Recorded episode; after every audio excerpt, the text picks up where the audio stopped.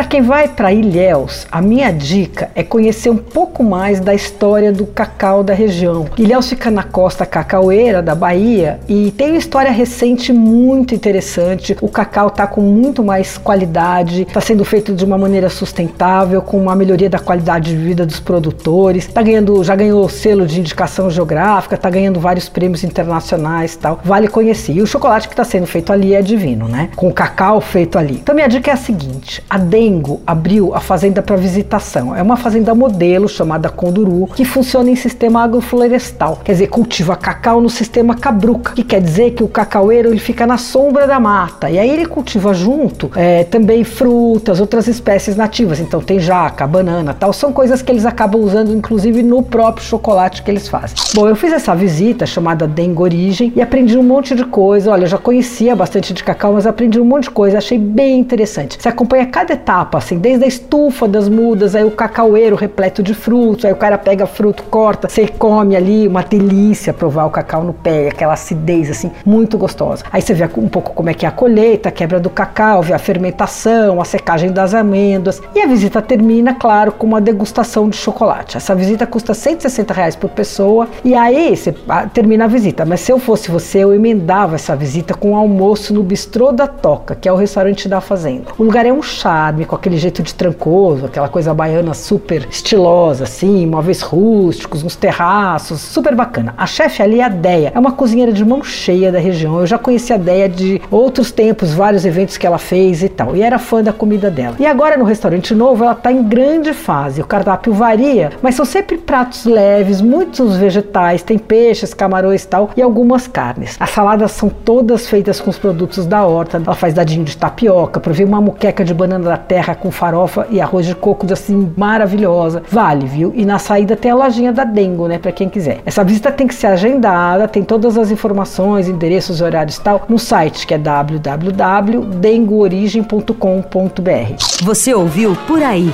Dicas para comer bem com Patrícia Ferraz.